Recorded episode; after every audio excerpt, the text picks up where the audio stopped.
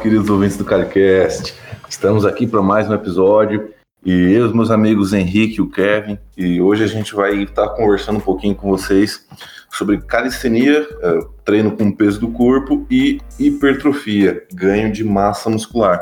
Então, será que a gente consegue ganhar massa muscular treinando em casa, né? treinando no parque, treinando na praia, onde quer que seja, sem o uso de equipamentos e pesos livres? Fala aí, meus queridos. Fala aí, fala aí, galera, beleza? Aqui quem fala é Kevin Gomes. Sejam todos bem-vindos. Passo a palavra agora para o Henrique. Fala, rapaziada, Henrique aqui do Bodyweight Brasil. E hoje a gente vai desmistificar aí por que que dá, como que dá para ganhar massa muscular com a calistenia e principalmente o que vocês devem estar fazendo de errado, né? Vocês que não estão conseguindo é, ganhar hipertrofia aí, o que, que a gente pode estar tá corrigindo no treino?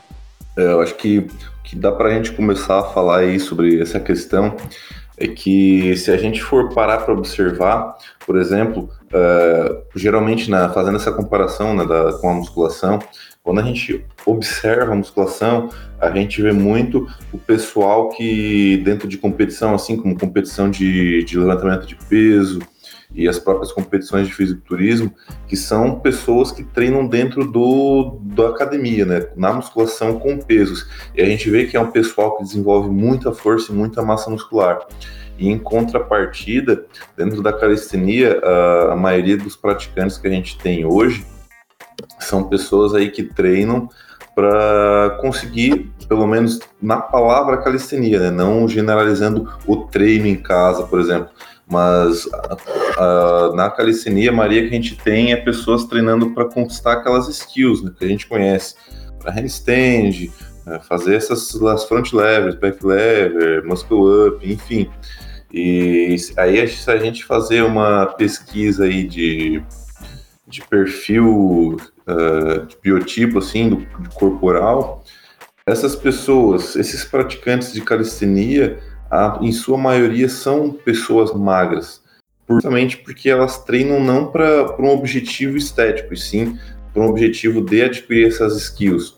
E como esse tipo de treino voltado para skill é um treino mais de habilidade, né, de movimento, e não é um treino de volume, um treino de força especificamente para estética. Então acaba que gerando esse, esse físico magro, né? Que não tem aquele volume muscular. E eu acho que nessa questão de, de quebrar esse mito, assim, de que a calistenia não produz, né, não desenvolve massa muscular, eu acho que está muito atrelado a, ao perfil do público praticante, e não necessariamente uh, se a, que a modalidade desenvolve ou não a, a massa muscular, né? Que, que vocês têm a acrescentar? Cara, eu acho isso aí, Conrado. É, eu acho que assim, a calistenia é um. Como a gente já falou alguns episódios atrás, a calistenia é uma modalidade muito ampla. Então, a gente tem diversos perfis dentro dela. Um atleta de calistenia de skill pode ser muito diferente é, no tipo físico, assim, na, na estética, se comparado a um cara de que treina mais weighted calisthenics, com peso e tal. Então, é preciso fazer essa diferenciação, é o primeiro ponto de partida, né? Depois, a gente tem que analisar também o, que, o conteúdo que chega para a gente.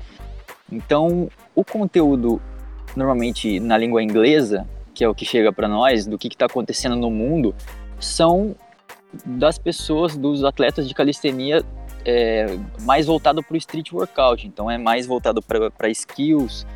É, os caras são fortes, mas não, não tem tanto aquele aspecto da hipertrofia, não dá para comparar, por exemplo, com a musculação. Agora, é, eu estava analisando esses últimos meses, eu estava consumindo conteúdo lá da Europa que, assim, só por visual mesmo, porque eu não entendo a língua e eles não, eles não traduzem também.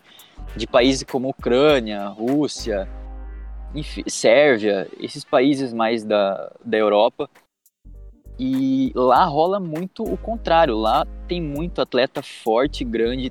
A cena do, dos campeonatos de weighted calisthenics e sets and reps, né, que a galera forte mesmo, de resistência muscular, de hipertrofia, é muito grande lá. Então, eu tava vendo, tem competições assim, grande que eu digo, não dá para comparar né, com fisiculturismo, nem com competições de crossfit, por exemplo. Mas tem os atletas que são renomados. Então tudo depende do conteúdo que chega. Para nós brasileiros, infelizmente, né, não chega todo o conteúdo da calistenia geral, chega uma parte dela, que é a da língua inglesa. Então a gente acaba consumindo e associando a calistenia mais voltada para o street workout. Mas é preciso reconhecer que tem toda essa cena que, que é grande, basta a gente saber quais conteúdos buscar. É tanto que esse pessoal tipo, da Sérvia aí, desses países lá na Europa, o, é só a gente ver que, tipo, o, por exemplo, o Stipik, né, o Dejan Stipik, ele é lá da Sérvia e, porra, olha o tamanho do cara, o bicho é, é um monstro. E ele treina dentro da, da calistenia e muito entre calisthenics também. Mas não só ele, principalmente o pessoal aqui no, nos Estados Unidos, que é ali da, daquela área de Nova York ali, por exemplo, a galera ali do Brooklyn, que tá, até treina bastante pessoal lá na, no Wingate Park. Tem um povo, né? O Irving, o Irving Felix John, o, o Zif Zacavelli e o, o Doc lá. A galera, galera tem, tipo, tem vários caras que treinam lá, no, lá do Brooklyn. E, pô, só tem cara grande lá, cara. Eu acho que foi lá, inclusive, que começou essa onda do, de treinar meio que musculação improvisada, assim, na, nos parques e tal, com o Hannibal uhum. e com, com os grupos, né? Eu não tô me lembrando agora o nome dos grupos, é, eu acho que tem um chamado Rough Riders, que é um bem antigo, é lá dos anos 2000. Foi. E, foi e a galera, né? tipo assim, é, foi um dos primeiros. E, tipo, se você olhar o vídeo deles, cara, é uma técnica que você fala assim, puta, mas isso aí tá errado. Os caras são muito fortes, são grandes, né? Só que a técnica dos caras é assim, é, às vezes você fala, putz, mas isso daí não, né, isso aí não tá correto. Mas é o, é o que tinha para aquela época, né? Os caras não tinham talvez muita informação e treinavam totalmente improvisado. E popularizou porque eles tinham resultado, né? E, em termos de hipertrofia. É, eu acho que uma, uma das, das coisas que mais dificulta até o pessoal ganha bastante massa muscular na calistenia, mas uma das coisas que mais dificulta é a questão de, da escolha dos exercícios. O pessoal geralmente escolhe um exercício que, que é muito pesado e acaba não deixando a musculatura muito tempo sob tensão, ou, ou às vezes faz muitas repetições. Né? Então tem que escolher sempre o um exercício bem, bem certinho para te conseguir gerar essa É tudo tudo é um equilíbrio, né? Às vezes tem um cara que treina muito leve e tem um cara que às vezes tá treinando muito pesado, não tá sabendo escolher o, o exercício ali, a intensidade ideal para ele. E acontece muito também é que o pessoal não, não tem essa compreensão e esse conhecimento da, das, das progressões, das regressões dos exercícios, né? Acho que barra fixa é só barra fixa, não tem como dificultar, não tem como deixar mais fácil. Flexão é só no chão, é só flexão no chão. Para de facilitar, é só colocando o joelho e não dá para deixar mais difícil. E na verdade, é, a gente tem cada exercício tem uma infinidade de, de opções mais fáceis e de opções mais difíceis. Se tu for pegar tipo um, exer um exercício como exemplo, vai pegar uma barra fixa. Se tu pegar uma pessoa que não treina, dificilmente ela vai conseguir fazer mais do que oito barras.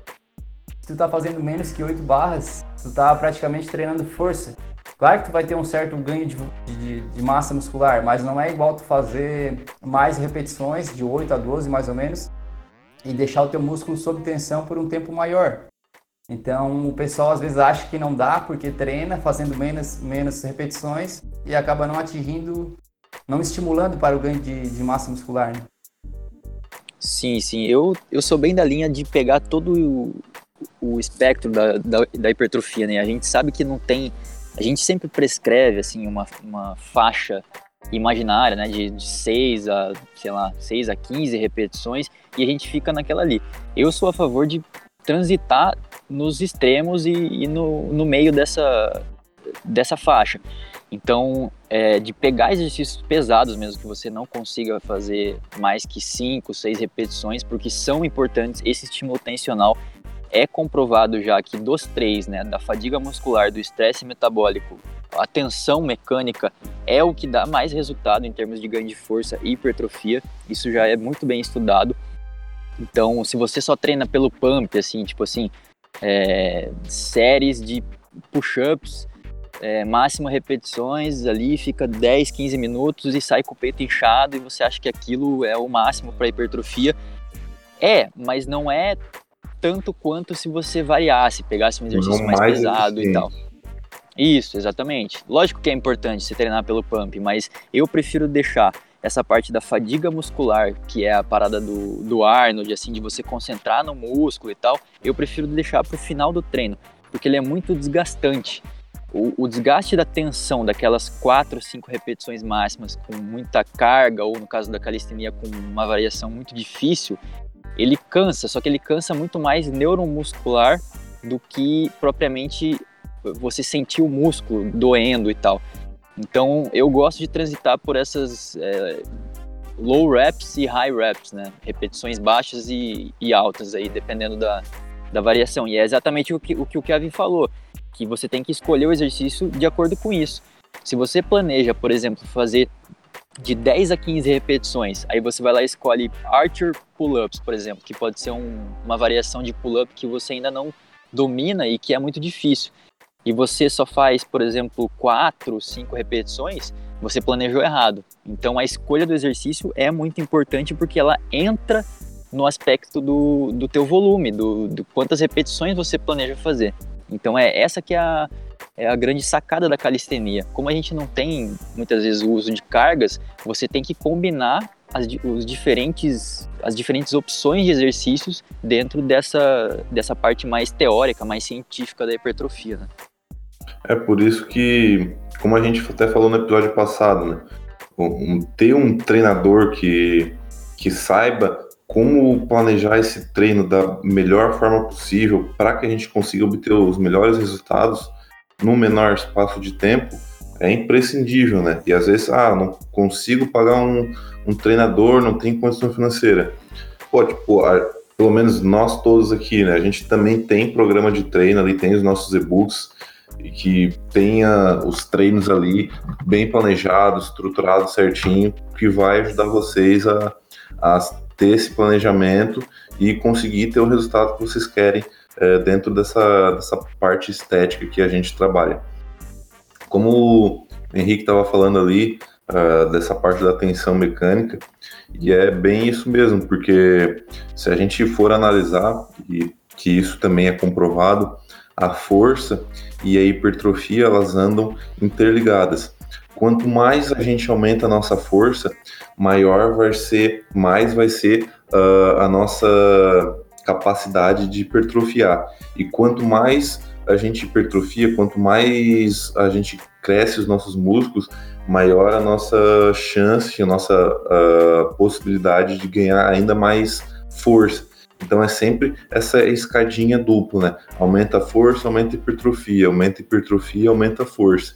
E uma interligada com a outra, aumentando ao longo do tempo. Por isso que a gente tem que saber como é, fazer o treino, tem que treinar em todos os graus, né? Todas as capacidades de força, força máxima, força de resistência, uh, o intermediário entre os dois, que seria, em tese, considerada aquela faixa de hipertrofia, para sempre estar tá trabalhando tudo que o nosso músculo e o nosso sistema neuromuscular precisa para dar todo o estímulo necessário para que a gente tenha um, esse desenvolvimento integral do nosso corpo. É isso aí mesmo. É, o que eu vejo é o pessoal que, que vai treinar na praça, não tem muita noção e acaba fazendo só, só essa questão de força mesmo, e acaba esquecendo de dar um volume de treino, de, de fazer mais. É, essa questão que o Henrique falou, ele que deixa, deixa para o final do treino. Eu também gosto de trabalhar nessa linha, de adicionar um pouco mais de volume no treino. É, no final, botar um pouco mais de volume. E o pessoal acaba não fazendo isso. Vai lá, faz só as barrinhas lá, faz 5, 6 barras, quase morrendo, e depois. Bem meia boca. É, bem meia boca. E faz só aquilo ali e acaba não, não botando um volume ideal de treino. Não consegue fazer mais repetições, é, fazer uma série com mais repetições e botar mais volume mesmo, né? E eu acho que isso é um dos, dos principais erros é, da galera que treina aí no parque sozinho. Eu acho que um, um, erro muito comum, cara, que vai muito de acordo com, com isso que você falou agora, Kevin, é que quando as pessoas passam de uma, uma variação, uma progressão para outra, por exemplo, a gente pega Australian Pull-Ups, aí a pessoa tá lá fazendo esse exercício é, repetidos dias e daí ele finalmente pega uma pull-up. Aí ele simplesmente esquece essas variações é, mais fáceis e fica focando só em variações mais difíceis e, e, esquece do volume. Só que é justamente o que você falou. Às vezes a gente tem que dar um passo para trás e pegar um exercício mais fácil, porque é esse exercício que vai deixar o nosso volume total de treino maior. Então, por exemplo, assim, se você acabou de aprender pull-ups, aí você programa lá, pô, eu vou fazer, é, sei lá, 6 a 8 séries de pull-ups, que é um número de séries já elevado para um exercício. Só que você faz uma, duas repetições, você não somou é, o, o, tanto de repetições necessário para dar um estímulo hipertrófico. Então, às vezes é bom, depois desse estímulo de, de pull-ups, você ir lá e fazer um volume alto de Australian pull-ups, fazer 10, 15 repetições para realmente fadigar o teu músculo. Então, eu acho isso que a galera também dá uma vacilada, assim, eles simplesmente esquecem, assim. Outro exemplo, a pessoa pegou handstand push-up e nunca mais faz o pike push-up, que é uma variação bem mais fácil. É, só que muitas vezes o pike push-up o pike push-up ajudaria muito na questão de acumular volume. Exatamente o que você falou. Eu queria perguntar para vocês, será que isso não é a influência também desse, desse pessoal do YouTube? Que às vezes o pessoal do YouTube geralmente é, é bem avançado, né? E eles acabam mostrando só, só essa parte do treino, acabam não mostrando essa questão de, de usar exercícios mais fáceis?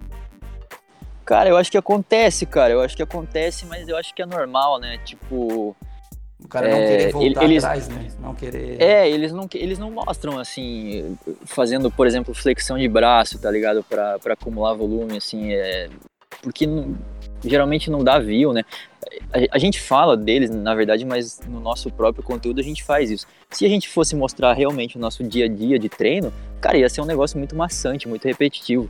Eu faço o mesmo treino faz meses já e continuo evoluindo, mas se eu fosse botar a minha vida de treinos no Instagram, ia ser muito chato. Depois de duas semanas, é, ia ser a mesma coisa, tá ligado? Então eu acho que é uma questão de, de marketing, de conteúdo, sim. Verdade, verdade.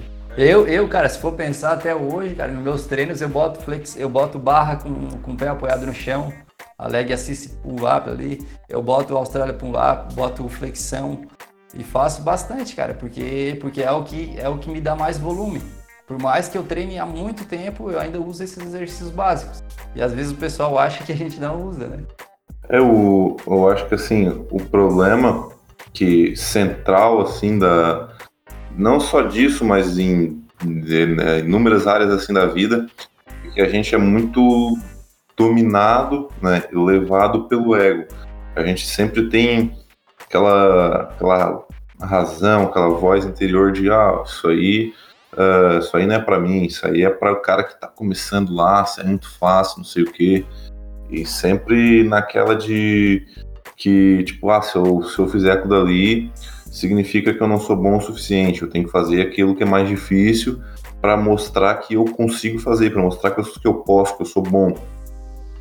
Eu acho que esse ego acaba travando a gente, deixando a gente num platô, porque não permite que a gente realmente uh, possa evoluir, melhorar o que a gente faz e possa estar uh, tá evoluindo. E a gente sempre vai ficar estagnado, sempre vai ficar no mesmo lugar, vai ficar fazendo a mesma mesma coisa ali mal feita e não tem esse progresso. E é, e é isso. Se a gente não, não coloca esses exercícios mais fáceis para ter esse aumento de volume de treino, dificilmente, dificilmente a gente vai conseguir ter muito resultado estético. E, pô, é só a gente observar também é, quem treina para estética vai estar tá sempre fazendo flexão regular, vai estar tá sempre fazendo barra fixa, regular. A, geralmente, quem treina para estética não fica fazendo exercício de, de, progressões assim dos exercícios de dificuldades de complexidade maior, porque é o simples, é o menos complexo, que é no caso é o mais, fácil de fazer, que é o que a gente vai conseguir ter um volume de treino maior e que vai ter esse esse esse estímulo né, de hipertrofia maior também. é o exercício que o corpo do cara já aprendeu, né, Conrado? É. E... Que a gente conseguiu dominar, né? Exatamente, tipo, o, o aspecto neuromuscular já está muito bem definido para aquele exercício, ele não precisa aprender, né, é, de fato o movimento. E outro ponto que o Conrado. É, exatamente. Outro ponto que o Conrado falou agora, cara, que eu acho que é a parada principal, cara, que a galera não entende, é a palavra progresso, né? Progressão, evolução. As pessoas, elas focam sempre na, na parada de pesquisar qual é o melhor treino, qual é a melhor variação de repetições, é quais são os melhores exercícios. Mas a questão é que, assim, as pessoas que conseguiram um bom nível de hipertrofia, um resultado hipertrófico, elas não treinaram da mesma maneira. Tem diferentes treinos para diversas pessoas e todas elas conseguiram o um resultado. E aí que está o, o porquê, né?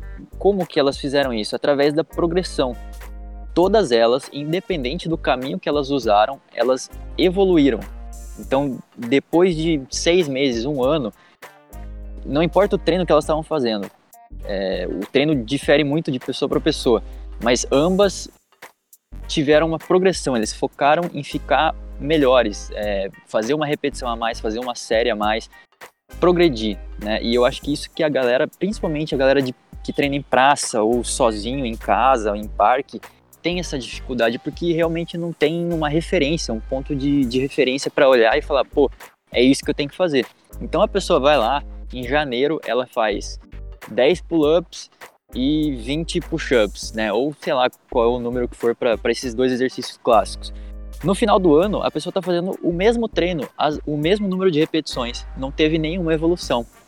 Então eu acho que é aí que está o problema. Em vez de focar em ter o melhor método, é, contratar o melhor treinador, se, se preocupar com os extras, tem que se é, preocupar com essa parada mais básica, que é você melhorar. Se você faz 10 pull-ups hoje, estabeleça uma meta para o final do ano, você está fazendo 20, 30, que daí você ganhou força e, e, e, na prática isso vai resultar em hipertrofia.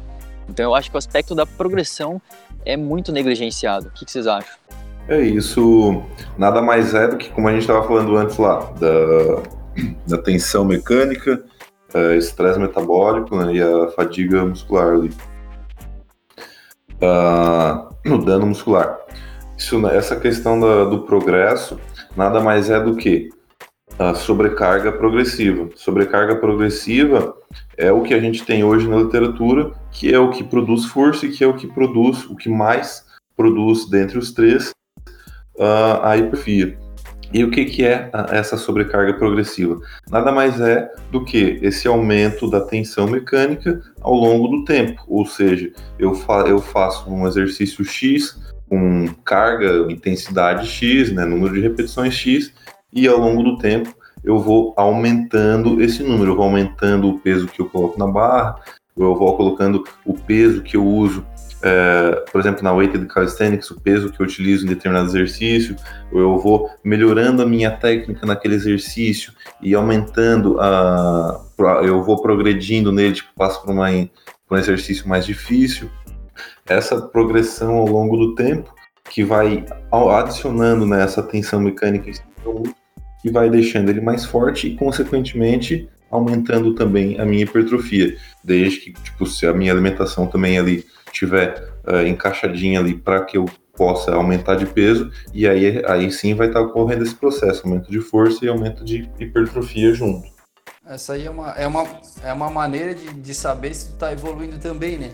Porque às vezes o pessoal que busca hipertrofia se olha no espelho e pá, mas tô igual, cara, tô igual.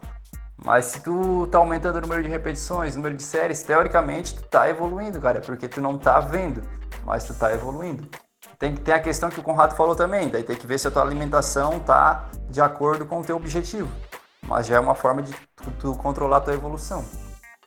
Essa progressão, ela não acontece, para vocês que estão ouvindo, ela não acontece de maneira bonitinha, linear, você vai aumentar cinco repetições a cada treino. Não é assim, são altos e baixos, tá? Mas o que vocês têm que focar é em todo treino tentar aumentar um pouquinho, nem que seja uma repetição ou o peso ou a variação do exercício que você está fazendo.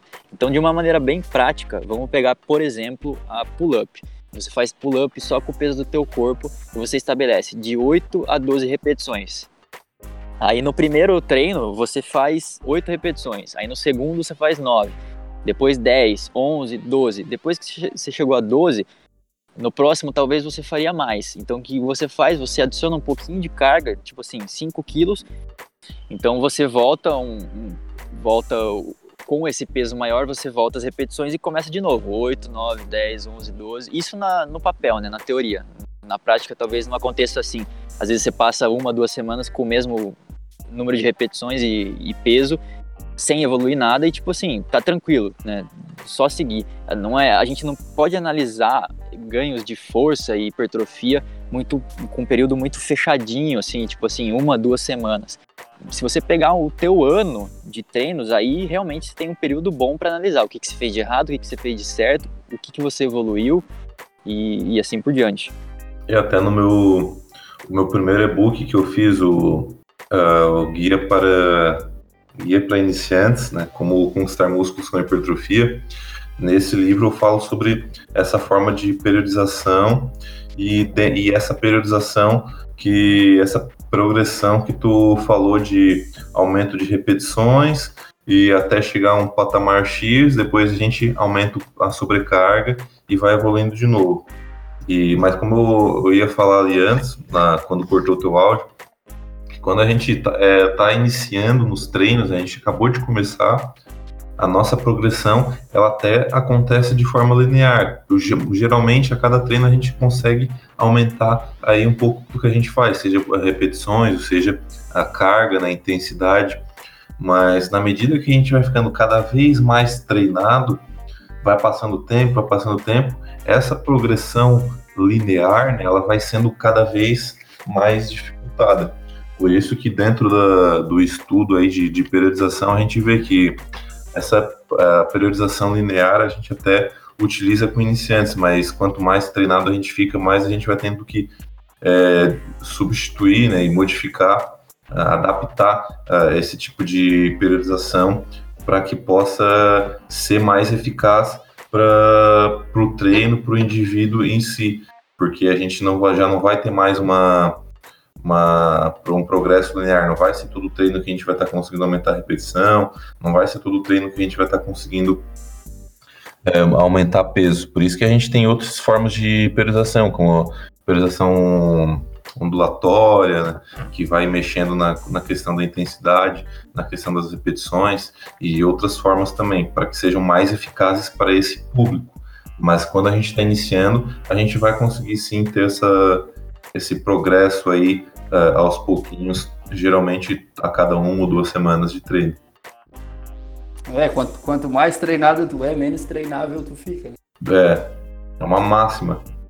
É uma máxima, né? exatamente. Quanto mais tu, tu tá treinando, mais difícil vai ser de evoluir e mais tu vai precisar de ajuda de um profissional.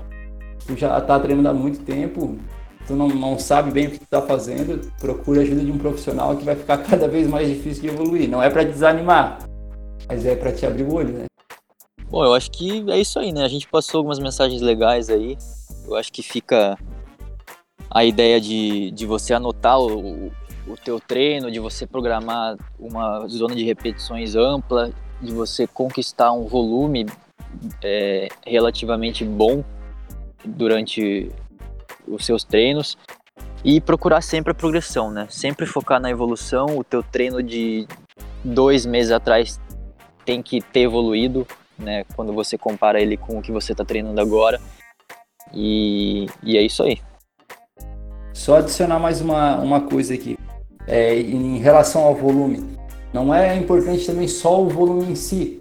Porque se for pegar um cara que faz 10 repetições aí num circuito, ele está fazendo um circuito, ele vai fazer essas 10 repetições às vezes um pouco mais rápido e não vai deixar o músculo sob tensão um tempo, um tempo adequado, né? Então essa questão de tu deixar o teu músculo sob tensão um certo tempo também é bem importante. Vocês concordam?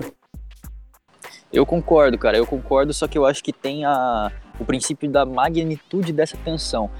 Por exemplo, se a gente pegar e, e ficar numa, numa posição de push-up no meio dela, então uma iso, iso, é, isometric push-up, por exemplo, você fica ali com os cotovelos a 90 graus, se você ficar ali dois, três minutos, você vai criar uma tensão muito grande. Ou a, aquele clássico exercício da academia que eu, eu não gosto, não sei se vocês usam, mas eu não gosto, que é o wall sit, que você fica sentado 90 graus na, na parede. Você cria muita tensão no músculo, só que a magnitude, isso é, o, o, quão grande, o quão, é, o, quão intenso é essa tensão, eu acho que é um fator a ser a ser levado em, sim, sim. consideração. Tem, tem, que ser, tem, que ser, uma combinação entre intensidade e tempo, né? Exato, tempo. exato. Então, por exemplo, se você pegar na musculação e você ficar, pegar uma barra de supino e colocar 5 quilos cada lado e ficar ali no, em, em isometria 2, 3 minutos com o cotovelo 90 graus, cara, você vai fadigar muito, você vai chegar até a falha e vai falar, porra, essa foi a série mais difícil que eu fiz na vida. Só que a magnitude dessa tensão talvez não tenha sido o suficiente para gerar um estímulo de hipertrofia. Então eu acho que a combinação dessas coisas, o que o Kevin falou, né, o tempo sobre tensão, só que o quanto essa tensão é suficiente. Nesse caso também, é, a gente pode pegar o exemplo da, no caso das, das nossas forças, né, na, a força concêntrica, a força excêntrica e a força isométrica, que é quando a gente não existe movimento, a, a, as mais fortes são a força excêntrica, quando a gente, no caso seria a, a fase negativa do movimento, quando a gente resiste à força, e a força isométrica. E dentro da força, da força excêntrica, no caso, a gente consegue trabalhar aí com cargas, e que é o ideal até para uh, eh, gerar esse estímulo de dano muscular, quando a gente trabalha com cargas de até 110 e 120% do nosso RM máximo. Por exemplo, se eu, no caso de um supino, eu fosse o meu máximo fosse 100 quilos, eu iria trabalhar com essa fase negativa com 110 ou 120 quilos para ter um estímulo realmente, é, uma magnitude de tensão realmente grande. E como a gente nessa força isométrica a gente também é muito mais forte, a gente também precisaria de um, uma intensidade muito maior para que realmente é, cause um, um estímulo é, grande é, dentro de, de, tensão grande para o músculo, para que realmente gere né, adaptação e gere resultado. Concordo, concordo. Essa, essa contração isométrica também tu trabalha a força só em ângulos específicos.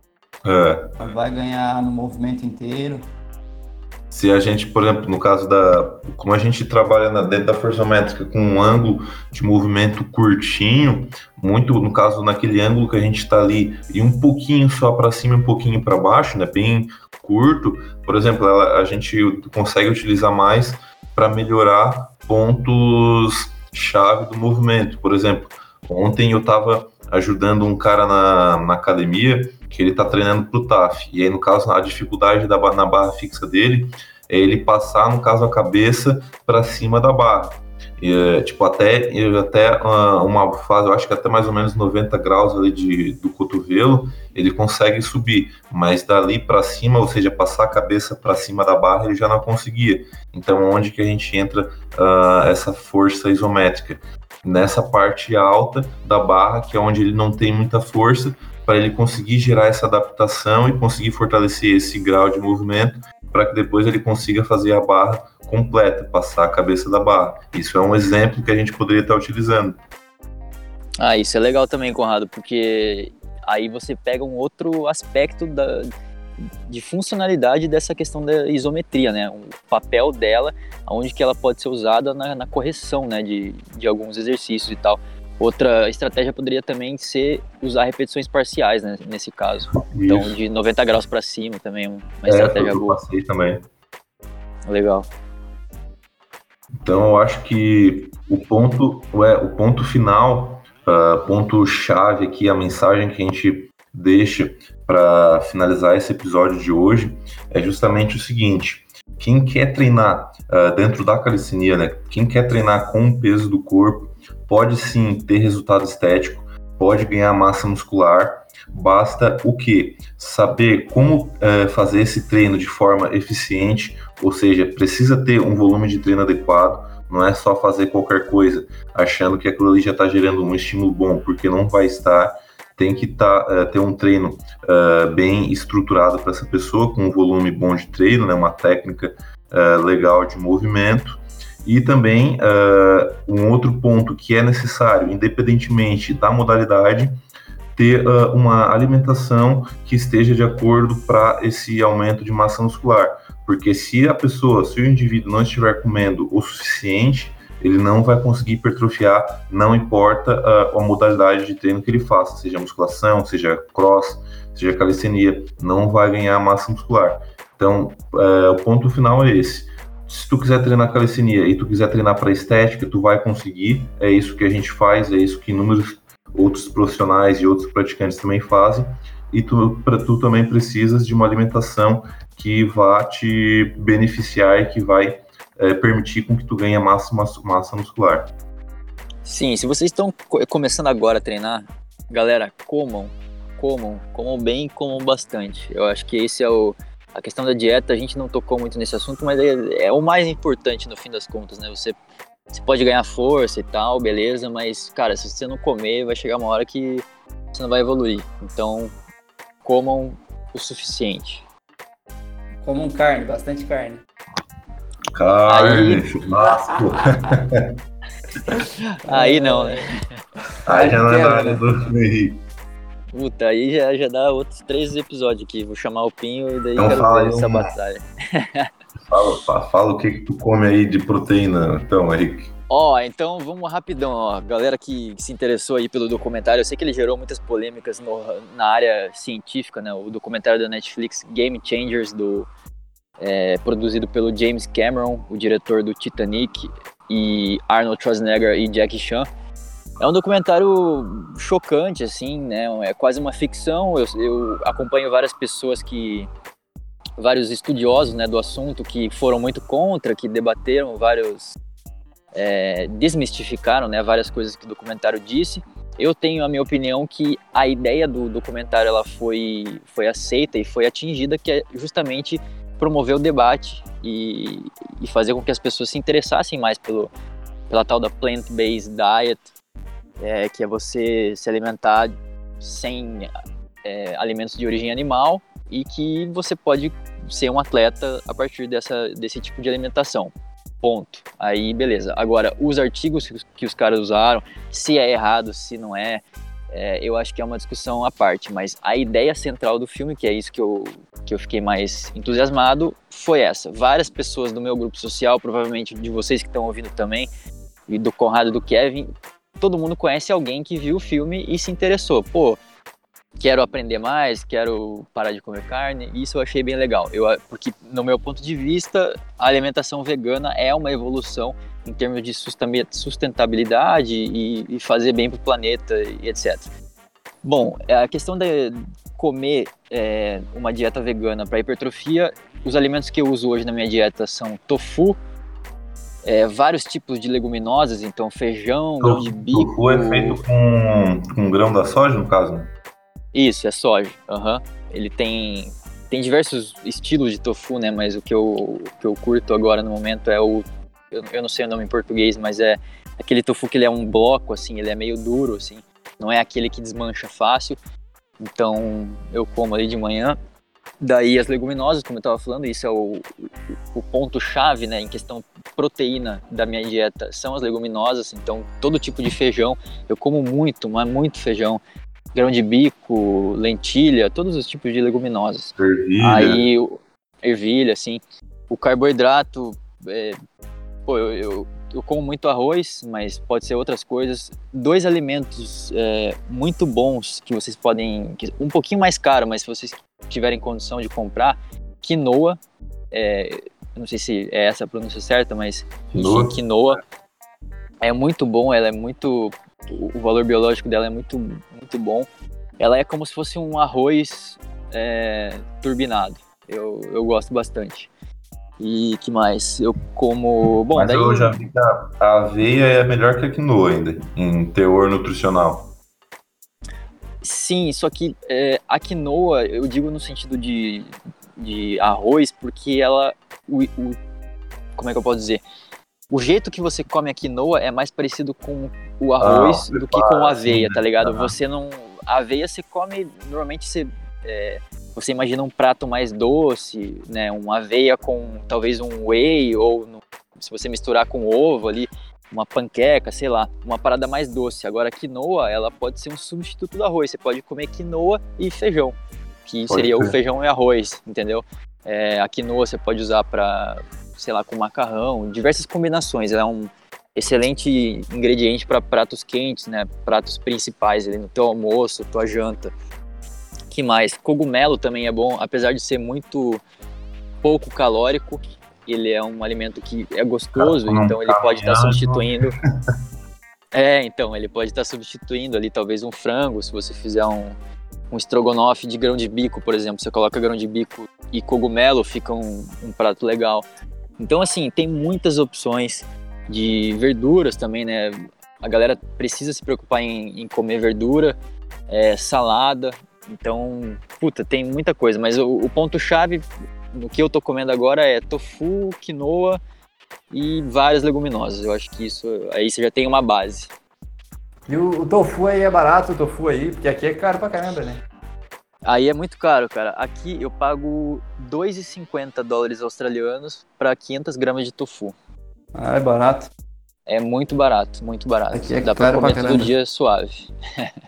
sai mais barato do que, tipo, aí pra Tina, do que um, um quilo de carne, por exemplo.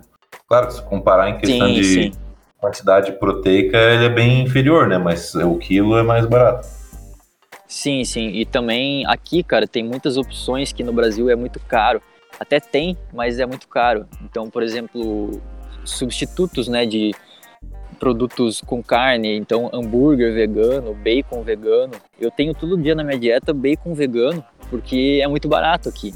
É tipo 4 dólares e a parada dura uma semana, tá ligado? Então, se você for procurar hambúrguer vegano bom, assim, e, e, bacon vegano no Brasil, cara, eu acho que é muito caro. Eu, eu não comia porque é muito caro. Né? Sim. Mas então é isso, galera. Pesquisem sobre o assunto, né? Eu não comecei a, eu não parei de comer carne, ovo e leite do nada. Eu estudei sobre a parada antes. Eu, é um troco fiz a minha cabeça. É, lógico que a gente sente falta, né? Mas é, eu acho que a, a, parada é muito individual, né? O que, que você quer, qual é a tua visão de mundo, enfim, isso é uma questão bem individual mesmo. Mas voltando para a parada da hipertrofia, são esses os, os ingredientes que eu uso e, e tem funcionado tranquilamente para mim, não tenho problema em relação a isso. Massa. Quem querer seguir a minha dieta aí também, vou deixar minha dieta aí. A minha dieta é tudo que o Henrique, tudo que o Henrique come eu não como e como carne.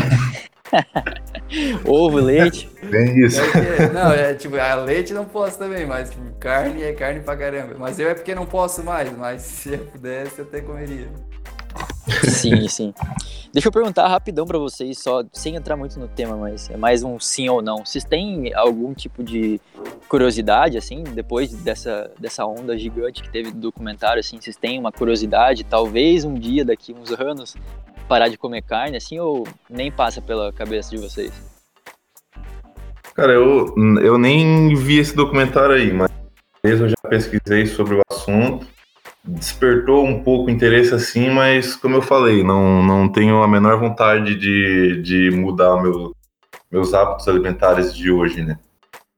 Cara, eu, eu tinha vontade de fazer isso. Na verdade, antes de eu começar a ficar. ter o meu problema que eu tenho no intestino, eu, eu até queria começar. Só que daí, como eu tenho essa, esse, esse negócio aí no intestino, essa síndrome do intestino irritável, eu, eu não tenho como eu fazer isso, né?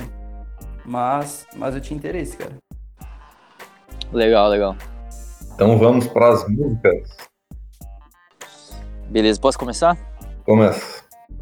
Eu vou indicar, não é uma música, tá? É um, é um speech, né? É um, é um discurso motivacional, é muito conhecido no YouTube, de, eu acho que é um treinador de futebol americano. Ele tá, é um discurso assim gravado para é, uns três minutos, assim, ele estava motivando o time dele. E tá tocando uma música bem famosa atrás, eu não lembro o nome da música, mas se vocês colocarem I Am a Champion, oh. The Greatest Speech Ever. Isso. Sabia, Sim, cara, sabia. É, é, a, é, a, é, aquela frase famosa, né? I am a champion. E o cara fica repetindo isso. Isso aí é demais. E, e, e, o time inteiro vai gritando. E aquela música, a música é muito boa, cara. É de algum filme. É, esses filmes medievais, assim. É, só que eu não lembro agora. Mas a combinação dessa música medieval com o cara, puta, falando, eu, eu acho muito massa. Então eu vou deixar para vocês ouvirem aí. Escutem quando vocês estiverem indo pro treino, que daí, daí vocês vão progredir pra caralho. Né? Rapaz, o treino vai ser de outro mundo. no one will define me, and no one will tell me who and what I am and can be. Belief will change my world. It has moved continents, it has moved countries, it has put man on the moon, and it will carry me through this battle. Who am I? I am the champion. Defeat, retreat, those are not in my words. I don't understand those definitions. I don't understand when things go wrong. I don't understand mistakes. But I do understand this. I understand victory, and I understand... Kevin.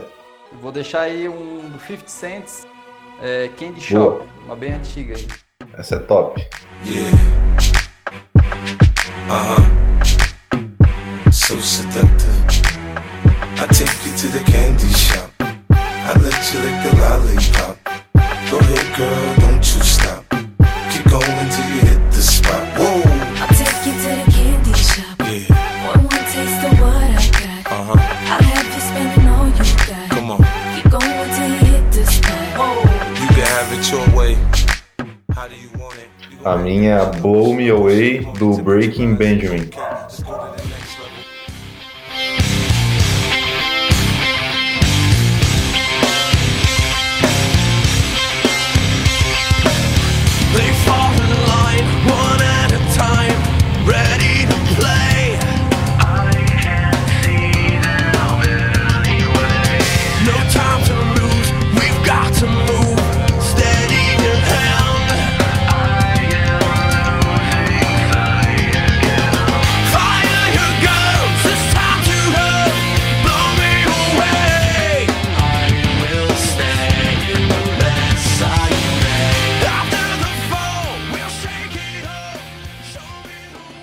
Essa banda sempre voltando aí, né? Essa banda é boa pra caramba. Legal, então. Então, valeu, galera. Obrigado aí por, por ouvir o nosso mais um episódio nosso. Deixem temas que vocês queiram ouvir, deixem suas dúvidas e um abraço. Valeu, valeu galera. Valeu, rapaziada. Falou, até o próximo.